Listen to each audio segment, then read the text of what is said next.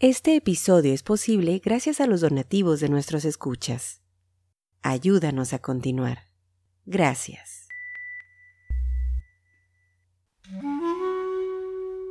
Esto es el podcast de historiografía mexicana. Un espacio para la lectura en voz alta, para los libros de historia de México. Conduce Pedro César Beas.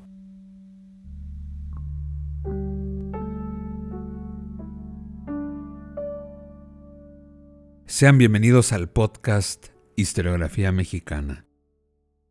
Una de las decisiones más polémicas, y vaya que fueron muchas, tomadas en el sexenio encabezado por José López Portillo, fue la nacionalización de la banca en 1982.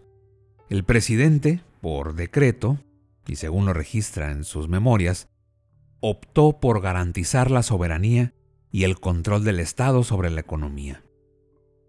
El anuncio lo hacía en su sexto informe de gobierno, es decir, a tres meses de dejar el cargo.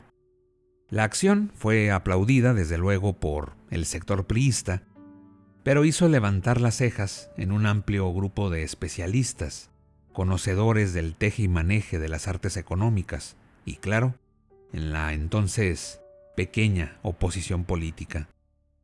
Algunos decían que una medida así, trascendente, tendría que haber sido valorada por el gobierno entrante y no por el que estaba a 90 días de su final. En sus memorias, José López Portillo, refiriéndose al día del informe, escribiría lo siguiente. Fue un hermoso primero de septiembre. Decían los oligarcas que me tenían vencido, después de haberse enriquecido, aprovechándose de nuestra alianza nacionalista sacando sus capitales y finalmente echándome toda la culpa de la crisis. Aguanté, aguanté y aguanté hasta un límite. Se les olvidó que soy el presidente de un Estado soberano. Fueron días angustiosos, ya pasaron. El país ganó varias cosas, entre ellas, ratificar que el Estado es nacional y soberano y no es de los ricos ni de los extranjeros. Dos días después de aquel dramático informe de 1982, y dado que el coro de voces que cuestionaba la nacionalización de la banca era cada vez mayor, el régimen optó por demostrar que sus decisiones en materia financiera contaban no solo con el apoyo de los grupos cercanos al poder, sino con la aprobación de las mayorías. Para ello, escogieron el camino fácil, una manifestación en el Zócalo, llenar la plaza medir las fuerzas, aprovecharse del sistema clientelar, mostrar el músculo, echar a andar la maquinaria o para ponerlo en palabras simples, torta y frutzi a cambio de aplausos. El gobierno lo anunciaba así. Al zócalo, todos a la concentración de apoyo popular a las medidas revolucionarias del presidente López Portillo.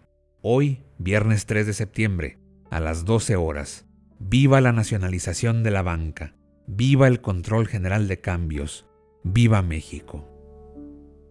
Para este episodio del podcast Historiografía Mexicana, daré lectura a la crónica de la manifestación organizada por el gobierno de José López Portillo, registrada en el periódico El Informador el 4 de septiembre de 1982. Sean bienvenidos, no olviden visitar nuestro sitio historiografiamexicana.com.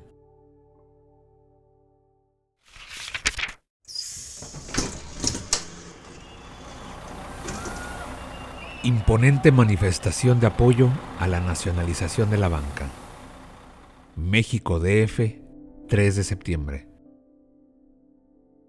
El presidente José López Portillo ante una imponente manifestación popular que colmó el zócalo en apoyo a la nacionalización de la banca, advirtió que el camino de la revolución ha vuelto a bifurcarse.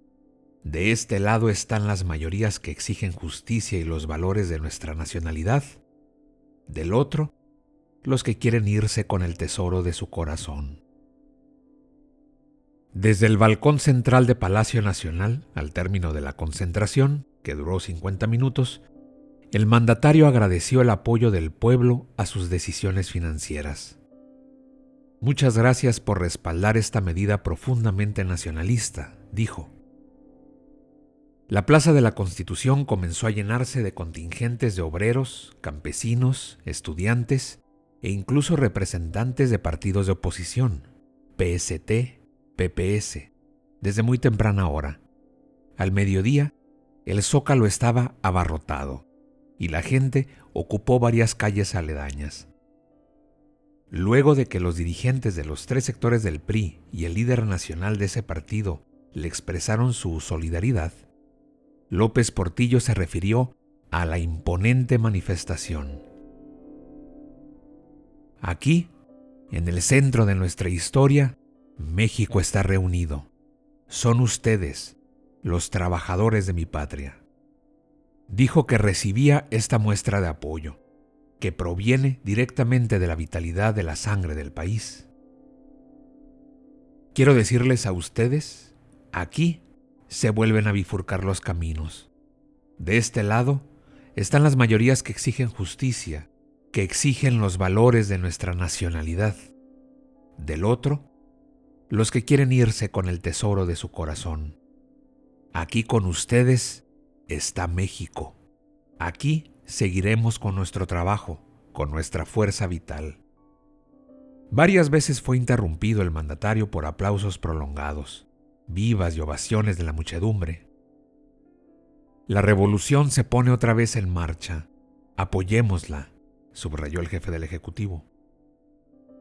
Entre la multitud, varios carteles se destacaban. Bancos del pueblo de México. Y don Pepe dijo basta. El pueblo lo apoya. Mucho, señor presidente. Gracias, señor presidente, por la nacionalización de la banca. Procedente de Los Pinos, López Portillo llegó al Palacio Nacional a las 11.55 horas a bordo del autobús presidencial José María Morelos. Para entonces, los miembros del gabinete presidencial, directores de empresas, legisladores, habían ocupado uno de los dos templetes instalados abajo de los balcones. En el otro se apiñaron los gobernadores. El jefe de las instituciones apareció por el balcón central de Palacio a las 11.59 horas, y la multitud desgranó entonces un aplauso que duró más de un minuto. Las campanas de catedral repicaron al vuelo.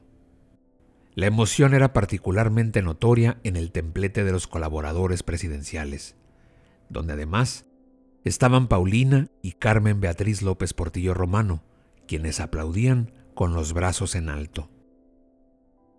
Inmediatamente después, la multitud entonó el himno nacional y se iniciaron los discursos. El sol caía a plomo sobre la plaza de la Constitución.